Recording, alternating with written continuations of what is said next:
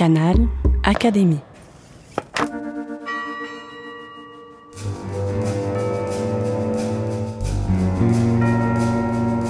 Petite histoire de science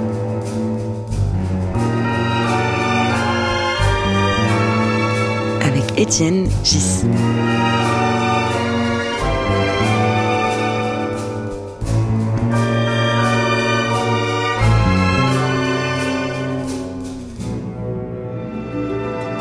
Podcast de l'Académie des sciences. Face à moi, Antoine Triller est biologiste, neurobiologiste. Il est secrétaire perpétuel de l'Académie des sciences. Je vais lui demander d'abord qu'il se présente très rapidement. Et ensuite, j'aimerais bien parler avec lui de ce qu'il aime, c'est-à-dire euh, de sa spécialité et en particulier de la synapse. Antoine, je, t'écoute. alors moi, je m'appelle effectivement Antoine Triller, je suis neurobiologiste, je suis médecin de formation. Je dis toujours euh, euh, croyant mais non pratiquant euh, dans la médecine. Je suis un chercheur qui, étudie, qui étudie des mécanismes très fondamentaux de la communication neuronale. Dans communication neuronale, vous avez déjà l'objet de ce qui m'intéresse, c'est-à-dire comment les neurones communiquent entre eux. Avant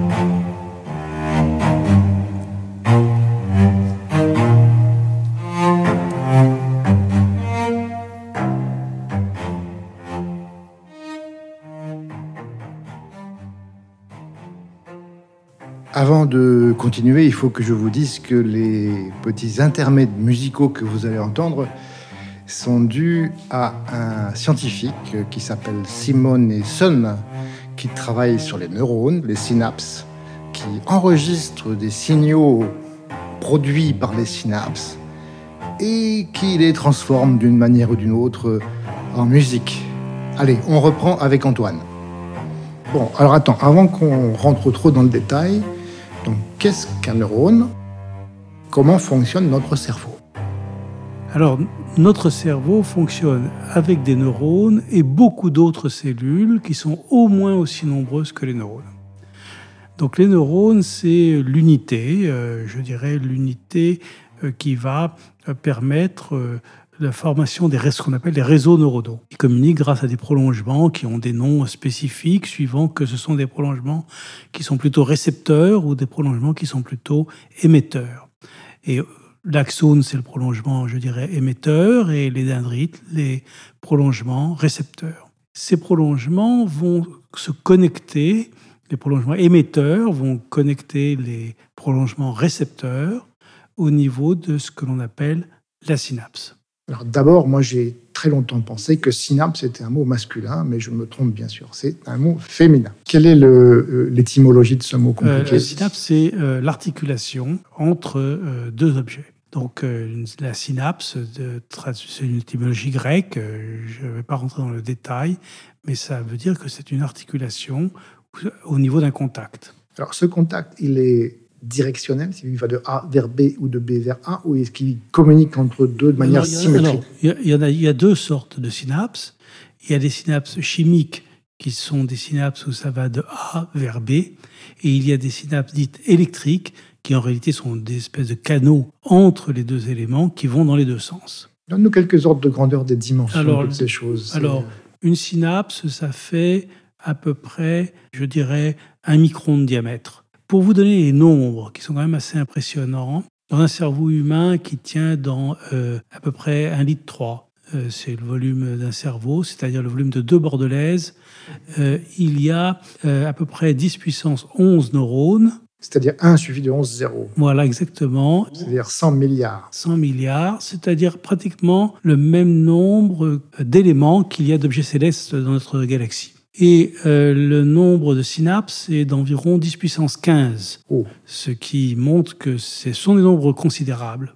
Donc ça veut dire que chaque neurone est communique communique avec beaucoup d'autres. Et euh, par une loi assez simple, pour le mathématicien que tu es, tu comprendras vite que n'importe quel neurone est à moins de 5 connexions de n'importe quel autre, euh, parce que la connectivité est très forte et très importante en point de vue quantitatif. Est-ce que ce réseau de neurones est-ce qu'il est en quelque sorte aléatoire ou est-ce qu'il est structuré? Alors, il est très structuré, mais à l'intérieur de la structure, il y a des variations. Et il y a des variations qui sont très importantes. Donc, euh, n'importe quoi n'est pas connecté avec n'importe quoi mais au niveau microscopique, il y a une très grande variabilité. Par contre, il peut y avoir des fonctionnements qui sont extraordinairement stéréotypés malgré la variabilité de la connectivité. Ce phénomène est un phénomène qui est mal compris, qui est très étudié, qui est mal compris et qu'on commence à comprendre maintenant mieux parce qu'il y a des techniques d'enregistrement qui se sont grandement améliorées.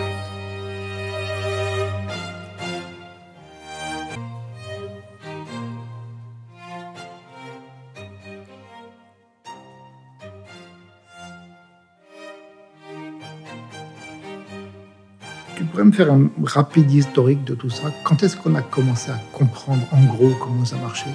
Ah, C'est une historique qui, est très, qui date de très loin. L'idée qu'il y ait une matérialité de l'esprit, c'était déjà présent euh, chez les Égyptiens même, chez les Grecs. Euh, et puis après ça, on s'est dit comment est-ce que tout ça peut fonctionner? Je ne vais pas te citer les travaux de Descartes euh, sur les le fluide euh, animal qui se propage dans des petits tuyaux qui sont les axones. Et comment s'appelait la glande de... La glande pinéale. La glande pinéale. La glande pinéale qui joue un rôle très centre de l'âme virtuellement. Enfin voilà, bon, très important. Donc tout ça, euh, ça a une histoire, mais il y a un bouleversement au 19e siècle. Euh, il y a deux personnalités qui, à mon sens, ont joué un rôle absolument crucial. Le premier est un anatomiste espagnol qui s'appelle Santiago Ramón y Cajal, euh, qui a travaillé. Il y avait une théorie, il y avait deux théories pour les neurones. Une théorie qui s'appelait euh, réticulaire, qui disait que les choses étaient un peu comme un filet, avec les cellules non seulement connectées, mais sans espace de discontinuité ah entre eux. Que l'ensemble était connexe. Que l'ensemble était connexe, comme un filet. Et puis, euh, il y avait une autre théorie qui était la théorie neuronale, euh, qui a été euh, développée avec une longue histoire, peu importe, enfin, le, grand homme est Ramon y Cajal, qui disait que les neurones sont des entités individuelles qui sont connectées entre elles par ce que l'on appelle les synapses, qui forment des réseaux. Ces synapses, je vais y revenir dans un instant, c'est une histoire tout à fait extraordinaire, parce que dans des réseaux très complexes, Ramon y Cajal comprend quel est le sens de l'influx nerveux. Et il dessine des petites flèches. Le sens veut dire la direction. La direction, la manière dont ça se propage, comment est fait ce réseau. Et la manière dont il a procédé est extraordinairement intelligente. Il a regardé les organes périphériques, l'œil, l'oreille. Il s'est dit, voilà, dans l'œil, la lumière arrive par là, donc ça c'est le premier neurone. Et puis, euh, ça se, il est allé ainsi de suite, de proche en proche, jusqu'au cortex. Et il a déduit des éléments de structure morphologique, anatomique, qui permettaient de reconnaître l'endroit, comme je vous ai dit tout à l'heure, qui était l'élément euh, récepteur, c'est-à-dire le dendrite, puis le soma, puis l'axone, l'élément conducteur qui va vers l'élément émetteur qui est la synapse. Et donc il comprend des réseaux. Donc tout cela sans, rentrer dans le cerveau. Sans rentrer, en faisant des courbes de cerveau, euh, en regardant au microscope avec une technique qui avait été inventée par Camillo Golgi. Il y a eu deux éléments techniques fondateurs euh, que tu évoques indirectement là, qui ont permis ces observations. Le premier, c'était des éléments qui ont permis de colorer les neurones, qui ont été inventés par Camillo Golgi qui lui était réticulariste et qui n'était pas partisan de la théorie neuronale. D'ailleurs, le prix Nobel, qui voulait pas se tromper, a donné le prix Nobel aux deux en même temps, la même année. Comme ça, ils étaient sûrs d'avoir raison puisqu'ils donnaient le prix. Voilà pour deux. On est en quelle année C'est plus compliqué un peu ce que, ce que je te raconte. Hein. Et ça, on est en 1905 et comprend le sens de propagation de l'influx nerveux. Et en même temps, à la même époque, il ne parle pas de synapse, il parle d'articulation utile entre neurones. Et à la même époque, un physiologiste qui s'appelle Sherrington comprend, lui, qu'il y a effectivement une connexion et il l'appelle synapse. Mais ce qu'il appelle synapse est en fait un peu différent. C'est l'ensemble de la connexion entre deux neurones. Plusieurs types de jonctions parce qu'il y a des arborescences. Maintenant, on appelle synapse uniquement le contact individuel. Donc, alors, une synapse, c'est quoi en fait? C'est donc un espace vide entre deux neurones qui est rempli de de, neurotransmetteurs Alors, l'espace entre les deux neurones fait à peu près 50 euh, nanomètres. 40 à 50 nanomètres. Dans le neurone qui est émetteur, le neurone qui est avant, il y a des vésicules.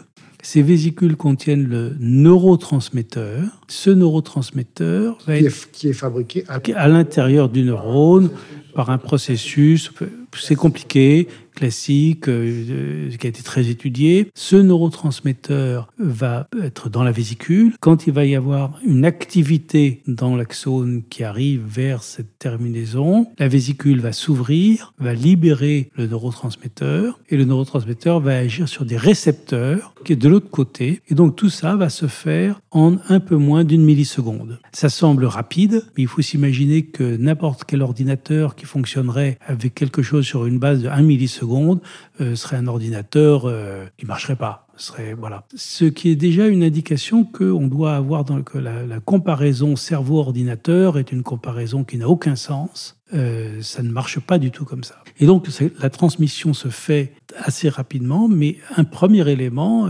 qui est qui va intéresser le mathématicien que tu es, c'est que lorsqu'il y a une activité sur l'élément dit pré-synaptique, celui qui est avant, qui va permettre l'ouverture de la vésicule, cette ouverture de la vésicule est un élément probabiliste. Mhm. Ça va fonctionner tout ou rien, 0 ou 1. Donc on a déjà un système de codage qui rappelle des choses pour euh, n'importe quelle personne un peu cultivée scientifiquement. Mhm. Et puis le transmetteur va diffuser. Et donc, quand il diffuse, il va avoir une certaine probabilité de se lier au récepteur qui est de l'autre côté. Et le récepteur lui-même va avoir une probabilité de s'ouvrir, parce que quand le transmetteur se lie, le, le récepteur s'ouvre et laisse passer des ions qui vont permettre la, la propagation de l'influx nerveux d'une cellule à une autre. D'accord. Donc c'est une succession d'événements probabilistes qui, euh, en réalité, fait que l'ensemble du système, l'ensemble des réseaux, ce sont des machines probabilistes.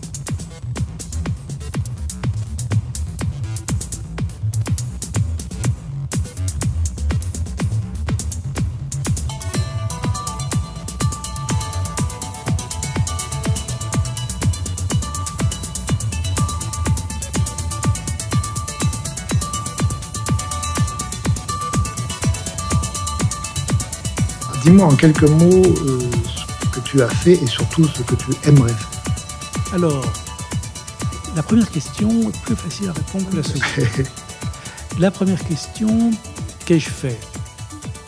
Beaucoup de choses sur synapse, parce que ça fait longtemps que je travaille là-dessus. Mais tout a été guidé par euh, une seule idée et je dirais beaucoup d'opportunités.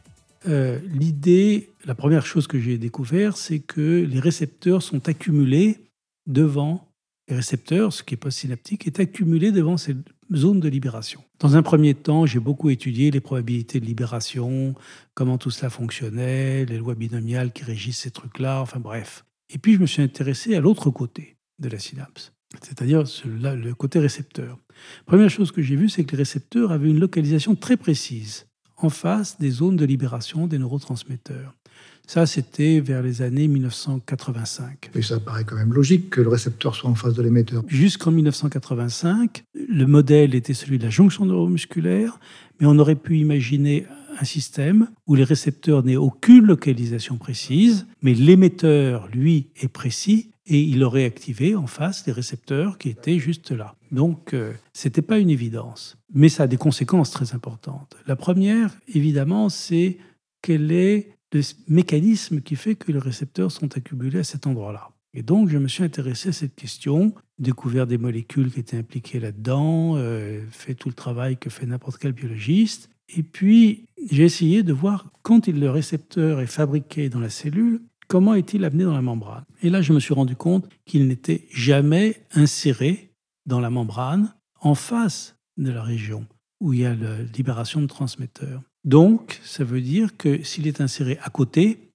il doit diffuser dans la membrane pour arriver. Donc, j'ai travaillé sur ces phénomènes de diffusion, d'abord avec des premières approches physiques avec un autre de nos collègues qui s'appelle Daniel Choquet, en utilisant des pinces magnétiques et des petites billes de latex qu'on accrochait au récepteur. Tout ça était très indirect. C'était une démonstration, je dirais, ça démontrait la nature du phénomène, mais ça ne permettait pas de l'analyser réellement. Et puis un matin, je suis dans mon bureau un samedi matin, un physicien euh, du département de physique de l'école normale me téléphone et me dit il y a un jeune chercheur qui revient de postdoc, qui s'appelle Maxime Daran, c'est un élève de Cohen Tanuji, euh, et, puis euh, il s'intéresse à la biologie. Il, va, est donc, je lui dis, ben, dis-lui de venir me voir. Tu vas voir, ce n'est pas innocent par rapport à cette histoire, tout ce que je raconte. Donc il vient me voir dans mon bureau, on commence à discuter, et puis en discutant, je m'aperçois qu'il vient d'un laboratoire sur la côte est des États-Unis, où il avait fait son postdoc, et qu'il avait travaillé dans un, laboratoire où avait été, qui avait publié un article qui était sur mon bureau depuis 15 jours, et où je me disais, mais comment vais-je pouvoir utiliser cet outil? Lui-même n'avait pas travaillé, n'était pas signataire de cet article. Il s'agissait alors de ce qu'on appelle les boîtes quantiques, qui sont des petites nanoparticules qui font une dizaine de nanomètres de diamètre, qui, ont des propriétés optiques je ne vais pas rentrer dans la photo physique de ça, mais une des propriétés optiques, c'est qu'ils émettent beaucoup de lumière et qu'ils clignotent. Alors le fait que ça clignote, c'est très important parce que quand on voit la lumière, si on voit le clignotement, c'est qu'on sait qu'il n'y en a qu'un et qu'il n'y en a pas plusieurs parce que sinon c'est asynchrone et comme c'est asynchrone, on voit une lumière continue. Donc j'ai utilisé ce système et on a fait un article en moins d'une année. On a fait un article qui a été est extrêmement cité, dans lequel on a réussi à coupler ces nanoparticules aux récepteurs eux-mêmes, puis les voir diffuser, puis caractériser les diffusions. Euh, euh, et à partir de ça, s'est développée toute une euh, faite d'interactions avec des physiciens plus ou moins amateurs sur les bords, pour essayer de comprendre une question très simple. Parce que qu'est-ce qu'on a découvert? On a découvert que le récepteur diffusait et qu'il ne restait pas longtemps dans cette partie post-synaptique, où pourtant, lorsque l'on regarde, on voit une accumulation. Je vais vous donner un exemple. Si vous regardez les Champs-Élysées vus d'avion, il y a des vitrines attractives. Les gens s'arrêtent, se regroupent devant, regardent. Si on fait une photo à un moment T et à un autre moment T2, on a l'impression que euh, c'est toujours le même attroupement, mais en fait, c'est pas les mêmes personnes. Là, c'est pareil. Donc, c'est un phénomène statistique assez compliqué qui fait que euh, on a l'impression que ce nombre reste fixe et puis il peut dans certaines conditions augmenter, c'est ce qui se passe dans l'apprentissage, ou diminuer, c'est ce qui se passe quand la synapse est moins active et moins sollicitée. Donc on avait découvert un nouveau mécanisme euh, qui a eu euh, voilà. Donc tout mon travail est autour de ça je peux développer ça euh, à l'infini. Non, parce que ça serait trop long. Ça serait trop long. Je suis en train de regarder l'horloge, je vois qu'elle tourne. Euh, j'ai juste une question à te poser. Euh, la personne qui était intéressée par le sujet, est-ce que tu as une recommandation d'un livre ou de quelque chose qu'on peut lire sur la question pour en savoir plus? Écoute, de, de, de livres sur cette question de, de comment fait-on du stable avec de l'instable, euh, c'est une littérature euh, qui, qui existe depuis l'Antiquité. Tout le monde sait que le même homme ne se baigne jamais deux fois dans la même rivière. Bah, c'est exactement le même problème. Donc on peut lire beaucoup là-dessus. il y a beaucoup de livres. Je ne peux pas te recommander un livre particulier, mais je voudrais faire un commentaire complémentaire. D'abord, il n'y a pas que les neurones, il y a d'autres cellules dans le cerveau qu'on appelle les cellules gliales, qui sont aussi nombreuses que les neurones. Et puis il y a des cellules immunitaires qui sont dix fois moins nombreuses que les neurones, mais enfin, ça fait quand même des très gros nombres. Hein. Donc, c'est une machine très compliquée qui n'est pas basée que sur le fonctionnement des neurones. Ça, c'est le premier euh, euh, commentaire que je voulais faire euh, à ce sujet. Le, le, deuxième commentaire que j'aurais voulu faire à ce sujet, c'est que ces systèmes peuvent être déréglés. Et ils sont déréglés dans des pathologies de la communication neuronale, particulier dans l'épilepsie, en particulier dans les douleurs neuropathiques, mais ils peuvent être déréglés également dans les maladies neurodégénératives où des protéines mal pliées vont se coller sur ces récepteurs et vont les empêcher de diffuser correctement, ce qui va faire qu'on va changer les propriétés de transmission localement qui vont avoir éventuellement des propriétés toxiques. Donc on voit que des mécanismes de biologie extrêmement fondamentaux qui touchent à la physique, qui sont de la physique, en réalité, peuvent être déréglés dans des pathologies euh, globales complexes.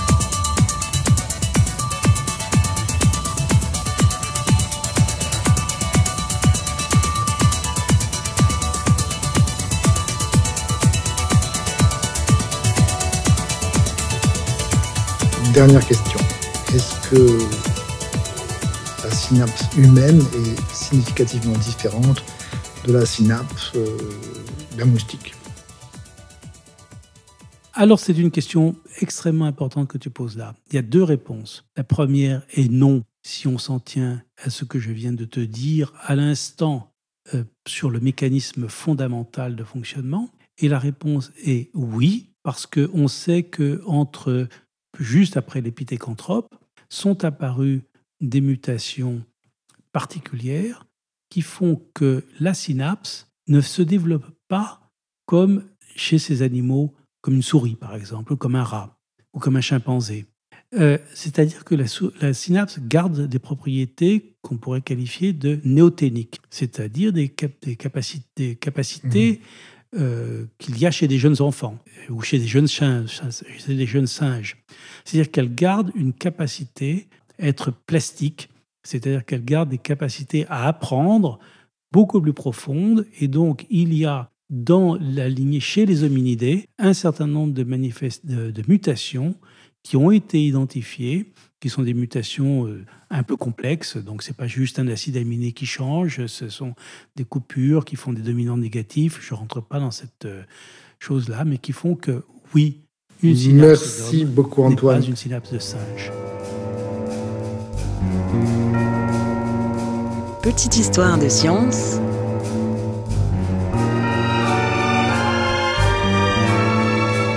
Étienne Gis.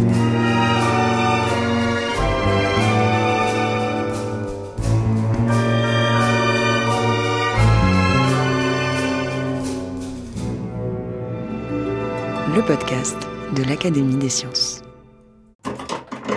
Canal Académie.